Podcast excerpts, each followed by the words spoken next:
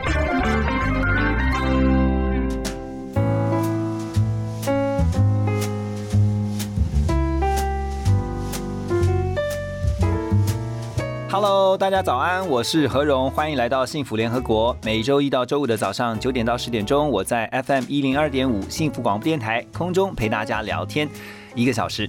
啊，今天呢，我们特别要来关注的是最近啊，大家应该是常常会听到的一个最新的科技啊，叫声位技术哈，Deepfake。那这个声位技术呢，其实已经造成了若干的社会问题。那特别啊，今天要来聊的是，透过这样的一些科技啊，已经看到有一些隐忧出现了，包括这个数位性别暴力，怎么样来防止哈、来防范这个数位性别暴力在我们的身边，包括出现在亲朋好友的身上哈。其实韩国最近的做法呢，值得台湾借鉴。那今天在我们的现场，我们特别开心邀请到的是《金周刊》的记者朱佩慈，先跟佩慈来打个招呼。佩慈早安。Hello，大家好。好，佩慈这次啊，特别你有一个专文是报道了韩国给台湾上的两堂课哈，特别就是提到要怎么样来阻止这个数位性别暴力。来，先告诉我们一下，应该是看到了台湾出现了这样的社会事件，因为前一阵子我们也看到哈，这个网红他用这个声位技术，然后把名人的脸哈，公众人物啊，或者说政治人物啊，或你所知道的哈，常常在媒体上面看到这些，尤其是比较多是女性的。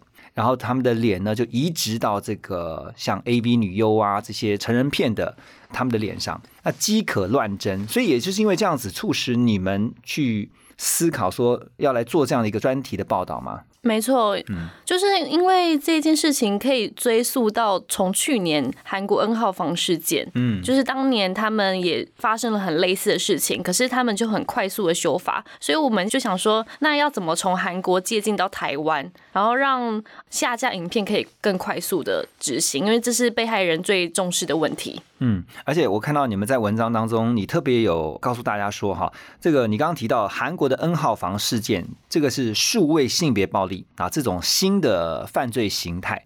但是呢，其实对于被害人来说，其实他最在意的是说，他被移花接木的这些影片内容。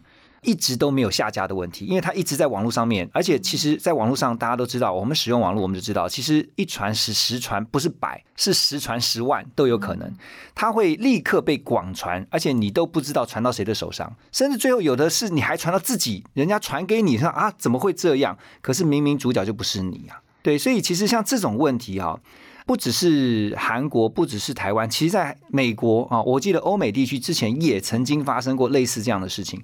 我们就以韩国你说的这次，你特别以韩国啊，希望透过韩国的做法来让我们做参考。韩国怎么做？好，嗯，韩国其实就分成两种阶段来做。第一种阶段就是强制下架，然后第二种就是他们的法律是非常严惩这样的行为的。那反观台湾，为什么需要改变？因为现在像是高嘉瑜跟黄杰，嗯，他们用的都是妨害名誉跟妨害风化来对加害人提告，不过他的罪罚是不足以惩罚这些加害者的。罚太轻是不是？对对对嗯，罚太轻。可是好，确实十一月十八号法务部已经提出修法版本，嗯但是提出修法版本之后要上行政院，再上立法院，这样子的步调确实还是蛮慢的。嗯哼，好，有句话说“他山之石可以攻错”哈，我们今天就要透过节目来让大家了解哈，在阻挡这个数位性别暴力啊，韩国怎么做，台湾可以怎么参考。在我们的现场是《金周刊》的记者朱佩慈，那佩慈刚刚提到了一个法律的问题啊，就是我们的修法的速度，你自己的观察。呃，现在很多啦，其实不只是社会案件，我觉得在金融方面也是如此啊。我自己的观察也是说，很多的法律是跟不上现在时代，包括科技的速度。你自己觉得呢？就像我专门提到的，呃，王婉玉委员就有说，其实台湾很多修法都需要不断的悲剧堆叠，才有办法加速那个进度。嗯，对，可是如果以韩国 N 号房事件来讲，它确实更严重，因为它牵涉到是未成年、未成年少年少女的。就是被强迫拍摄的一些影片，嗯，所以当时他们在那个月份就马上通过了性暴力犯罪处罚特别法修法，嗯哼，对。那你刚刚有提到哈，我记得你刚刚说，其实对于被害者来讲，其实他最在意的是说他的这个影片，不管是真的，还是说在我们刚刚讲说用 deepfake 声位技术，然后所造成这种移花接木的情况，嗯，然后它被疯传，可是他们最在意的是这个影片应该是发现之后就要立刻下架才对啊。对不对？那台湾怎么做？现在韩国又怎么做？好，目前台湾有个组织叫做 iWin，然后它是由 NCC 卫生福利部、教育部、文化部、经济部以及内政部委托的民间组织。好，听到民间组织就可以知道，他其实没有公权力，没有办法强制平台下架。嗯，而且他们当时成立这个组织的目的是避免儿童看到一些。不适合他们看的影片，比如像是十八禁的内容。所以，假如像这一次这个案件是用 Telegram 来看，呃，Telegram 是一个社群媒体平台，然后它进入里面有需要一定的媒介，所以儿童不是那么容易轻易接触到的。也就是说。被害者如果不是因为这一次 Deepfake 事件爆发，他们很难去透过 iWin 这样的方式请求他们联系平台下架影片。嗯哼，哎，我很好奇哈，像这种影片，我看他们的模式都是说，比如说你还要加入会员，通常它是一个比较封闭式的社团。可是，在这些影片怎么会去流出来？然后后来被这个被害人发现，然后或者说被害人的朋友啦，说：“哎，这个是不是你呀？什么的？”好，当时有个网红叫做奎丁 YouTuber，然后他的粉丝就跟奎丁讲说：“哎，你的影片怎么会出现在 Twitter 上面，这样子给人家观看？”Twitter 是国际的，这 Twitter 不是就是全球都可以看得到？对对对。然后哦，原来他去仔细去问他们，小玉他们用了一种试看片的方式。对，用试看的方式去吸引更多人进来这个 Telegram 群组。嗯，你看了大概三十秒，你搞不好你就想看更多。嗯，然后奎丁知道这件事情之后，自己也拍了 YouTube 影片，就来说这件事情很夸张，然后希望更多人注意。没想到他因为拍了这个影片，他们组织内部的成员就有点要报复的意思，就把他的影片全部完整版嗯 po 在推特上面，就更严重。嗯，所以后来后来就是。一些媒体开始到关注到这个议题之后，刑事局再来介入，就查出幕后主谋是谁。嗯，这件事这样子来的。刑事局其实呃，因为我以前跑过一段社会新闻的这个日子哈，所以我知道刑事局有一个应该是侦九队吧，他们是专门侦办这个网络科技犯罪的哈。但是他没有办法，因为有的时候还是必须要接受被害人的报案，他受理之后，他才会进入侦办嘛。可是假设我们是被害人的时候，我突然发现，然后人家朋友传给我，然后或者说说，哎，你你可能变成主角的时候，我应该怎么先做一些什么样的动作，做一些自保？比如说，我至少是不是要拍下这个画面，然后搜证啊？你们这次的报道当中有没有一些警方也好，或者说一些民间的科技人士也好，他们所提出的建议？最基本的，你一开始截图就要先有，把连接保存起来，截图，然后立即去刑事局或是当地派出所报案。可是如果你要快一点的话，建议就直接去刑事局报。然后确实有专门的团队在处理这件事情，比如像是之前走中奖，就是 YouTuber 界的颁的那个奖项，对，当时这群人的音声跟木星也是颁奖后就马上去报案。我说他们参加完颁奖典礼之后，就立刻就去报案。对对对。哦，因为他们发现说他们也疑似变成了这个受害人，对不对？对对对。OK，其实，在这个年代，你会发现很多事情是你都意想不到的哦。嗯。然后，甚至很多，我觉得特别是女生啦，就常常会真的是不知道说，哎，怎么突然就自己就变成了那个事件的主角？嗯。可是其实那是很痛苦的，因为有时候大家会觉得那没什么啊。可是有时候，当你是当事人的时候，那真的那种煎熬不是外界能够想象的。所以，我们应该怎么样去防范，那就很重要了。那这次透过佩斯你的这个专题的报道，你也看到说，特别引用了韩国他们在做的经验。你说他们韩国是说，他发现之后，他会立刻要求业者下架，因为他是公权力直接介入嘛？没错，没错。那他们有一个叫做数位性犯罪审议小组，然后这是具有公权力的。好，他们的机制就是你二十四小时之内，他们必须要先删除后审议。这个意思就是说，他们看到这个影片之后，会马上删除，嗯不管这个是不是合法的。因为对于组织来说，先看到这种裸露性的影片，就明显是不太合理的嘛，所以他们最介意的就是删除嗯做这个动作。所以当他嗯们接到了这种像检举哈或者报案的话，他们就是先把它下架，对，不让人家看到。而且是二十四小时之内会马上删除。那如果他要求这个散布的，嗯不管是业者或个人要求他删除或者是下架，对方不理呢？哦，他们就会罚款，嗯好像至少会罚三千万韩元，嗯，就台币七十五万以下的罚金。他可以连续罚吗？嗯，对，还是说他就是罚一次这样可以连续罚。？OK，嗯，而且重点是他们韩国就是他们的社群媒体几乎用的是自己的平台，所以他们国内的业者也非常的合作。嗯呃，可是像在台湾，我们用的最常用的平台其实是 Facebook、YouTube 这样子的国外平台。虽然 Facebook、YouTube 他们是已经是大组织了嘛，他们有其实有社群小组在专门查核这些影片，可是 Telegram 我们台湾用的是 Telegram，对，对啊，所以就又有加密技术，所以就很困难。所以我们因为是用的平台不同，所以在执行或者说执法上面增加那个难度吗？你的意思是这样还是？是是是，会增加难度，因为比如说像我问 iWin 的人，他们是怎么去拆解这些群组的？他说就有必须要有吹哨者，嗯哼，嗯哼，在里面的人，然后要可以去一个一个踢掉，先自己先加进去，然后一个一个踢掉。哦，这感觉好像你要进到里面做当卧底那种感对觉。对对对对，必须要用这种方式，OK，然后呢，再用剔除的方式。没错。哦，哎，这个真的很重要哎，因为其实你如果没进去，你根本不会发现它里面的一些猫腻啊，或者说它里面运作的那种模式，对不对？我想好奇的问一下哈，通常如果是被害人的话，他们在赔偿这个部分哈，他怎么求偿啊？韩国其实他们做的方式就是先搜证，可是他们至少有法律明定说有处罚的措施。对，韩国是去处罚那些散布的，或者说用声位技术去制造那种移花接木效果、假的这种影片的人嘛。但是如果对被害人呢，他可以透过因为公权力的介入，然后要求这个业者去赔，因为你知道赔如果赔的很大，这些业者也许就会比较不敢这么做，会不会？其实对于被害人赔偿部分，其实就涉及到民法。嗯韩国我不认为他们有做得更好。嗯，对，那我们台湾呢？我们台湾现在台湾要怎么做？台湾就是更不用说了，就是连处罚就是都有问题，所以现在法务部才说要修法，然后下架。好，这件事情虽然十一月十八号法务部提出修法了，但是在下架部分还是要等到 NCC 就是国家传播委员会去制定一个叫做数位传播专法。对可是现在还是草案。我们现在在管这个对网络方面的，就是 NCC 嘛，就是对国家通讯传播委员会。对，然后他在管理规范网络的嗯这些相关，包括技术在内，还有包括产出的这个内容上面，有一些应该说是监督啦。嗯，但是在执行上面有有难处吗？有哪些难处啊？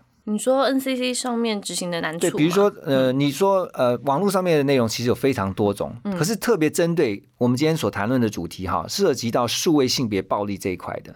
那他们有像韩国一样，就说我看到了，或者说我接到了报案了、检举了，被害人已经很难过，或者说在这个受伤了，他怎么样去协助把这个问题先赶快处理掉呢？其实就牵涉到人力的问题，因为我们只有 iWin 这样子的民间民间组织嘛，对对啊。对啊，但是现在 NCC 是还没有办法介入处理吗？因为他们还没有一个法源依据，哦，他们要有下法对可循，是不是？对对对，OK，像韩国可以先做到，就是因为他们先修好法了，可是是一个月内马上修好颁布。那韩国为什么修法会这么有效率？好，我问韩国律师，我也是问同样的问题，他说他就说，因为这就是他们的民族特性，加上他们的请愿人数创下历年来历史新高，哦，所以是因为民众的关系，对嗯就说民意要求赶快快速的修法，对所以国会就是想说啊，这个民意已经如此了，所以要赶快的那个处理大家最关心的问题，是这样子吗？没错没错，其实就牵涉到。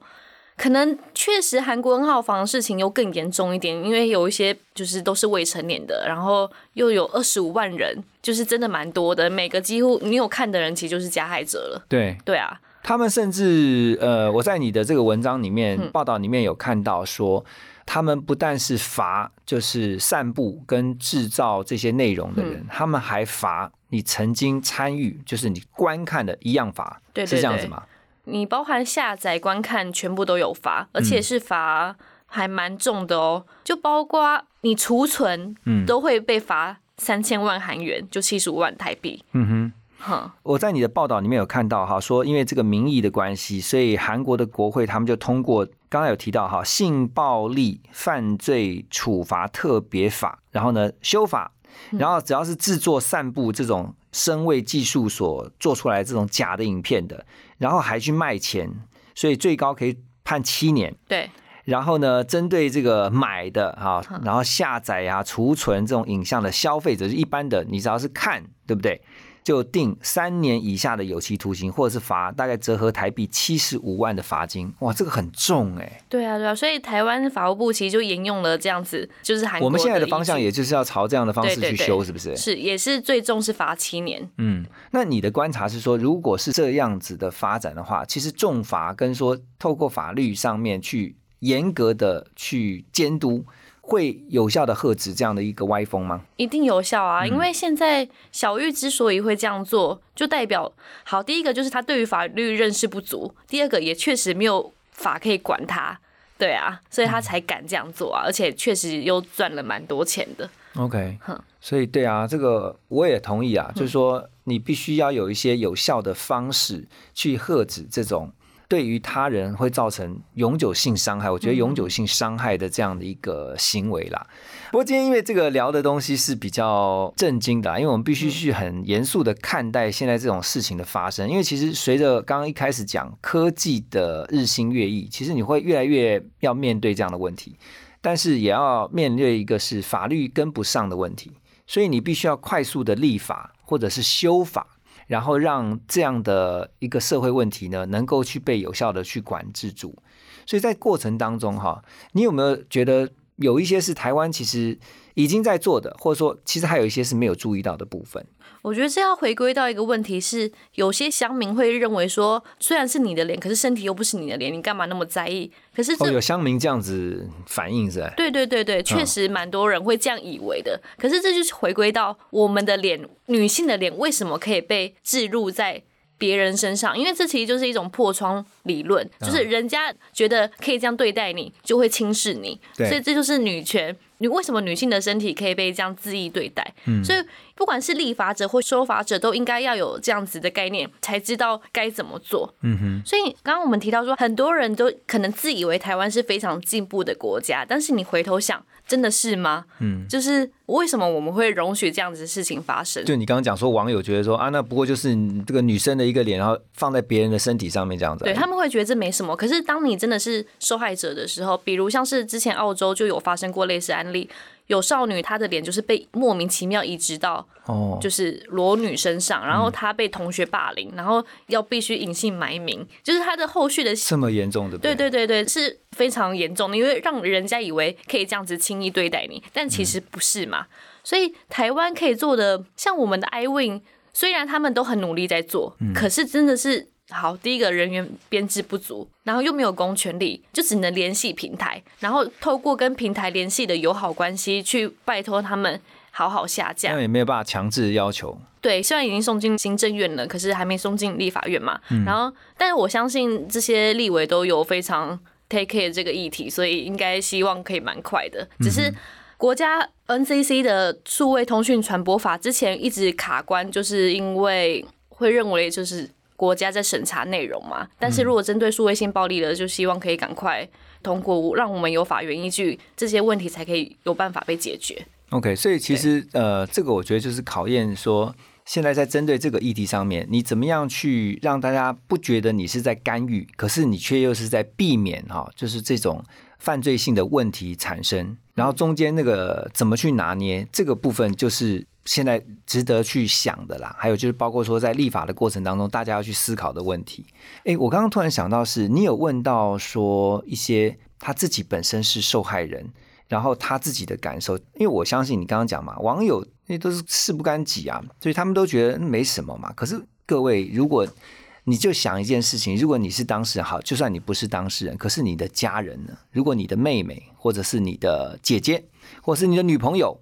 哦，你的太太她可能就是事件当事人，那你作何感想呢？对不对？那你们有没有去问到说当事人啊，他们对这个事情，他们可能不管是无奈也好，或是愤慨也好，这些当事人通常一开始还没有看影片之前，可能会觉得就只是一个哭手恶搞影片，嗯，但实际看到自己的脸被抛上 AV 女优身上，会觉得有有种这明明不是我，可是就很像我的那种很恶心的，就自己说很恶心想吐的感觉。嗯然后又想到这一部影片，然后被人家传到就是公开在网络上，比如像是。高雄市议员黄杰好了，就有网友在下面留言说，毕竟有些乡民就可能以为是真的，就说，哎、你都拍这个影片了，你凭什么质询？嗯就反而是质疑你，你明明就是一个民意代表，你明明就是有能力的人，可是这件事情却让可能女性人物必须要晋升，而且是女性知名的公众人物。嗯，对啊，你刚刚讲到两个问题哈，我突然想到，就是第一个就是。大家觉得没什么，可是你想想看哦，因为通常我们在看影像的时候，其实我们都会产生联想。那就算它是一个假的，比如说这个脸是假的，然后身体是真的，可是你把它两个斗在一起的时候，你就会去想到那个人嘛，那个是很正常的。嗯，那第二个就是说，因为现在的网络科技，它已经不是只局限在地区性的，也就是说，我们在亚洲甚至在台湾的，你的这些影像的内容，其实可以传到全世界各地的，只要它有网络，它就可以看得到。那你不要觉得说好像就是就是台湾看到又怎么样？其实就算台湾看到就已经很怎么样了哈。这个影响，呃，不好意思，我这个有点义愤填膺哈。但我真的觉得站在一个保护女性的角度来讲啦，虽然说这个受害者当中搞不好也有一些是男性了，但毕竟大部分是女性嘛，对不对？所以这种你如果姑息，或者说你觉得他没什么的话，反而会助长了这样子的行为，啊，不断的去，他就是范围会越来越大。没错，对不对没错，这就是很基本的尊重。对啊，从尊重开始讲起。所以你们这次特别讲说数位性别暴力，就在讲说在网络上面的哈，透过这种网络科技，然后尤其在数位时代，然后造成在性别上面这种不平等啊，或者是不对等的这种哦，甚至是这种伤害哈，这个不当的对待。所以我最后想请教这个佩慈啊，在你访问完，你也写完了这篇报道之后，你觉得？一个人就是以一个公民的素养来讲，不管他是在法治上，或者是说他是在女权啊，就尊重女性的这种观念上面，有没有哪一些是你在最后想要告诉，不只是男生女生哈，所有使用网络媒体科技的使用者？好像数位性别暴力，它其实拆开两部分来谈，就是性别暴力建立在数位身上，也就是说，从以前的偷拍。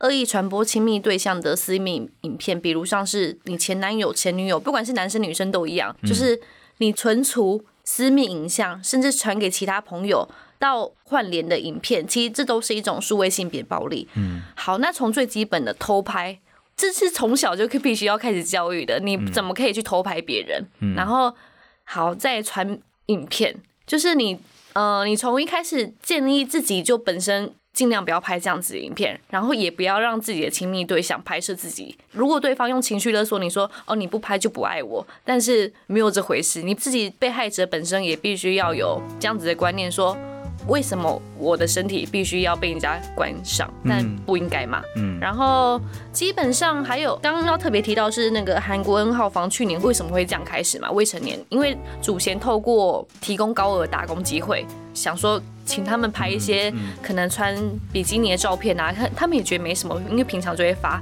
可是有时候拍了就越拍越对越多，然后可能越拖越多。开始的时候都告诉你是很安全的，然后但是就让你解除心防啊什么的。对对对，一开始可能只有只是比基尼照，但后来可能越拖越多，甚至他就拿到这些照片，然后我来威胁说要传给你的好朋友啊、嗯、家人啊，所以才导致后续这么严重的后果。所以你要从一开始，你就要去思考说，为什么人家愿意付钱给我们？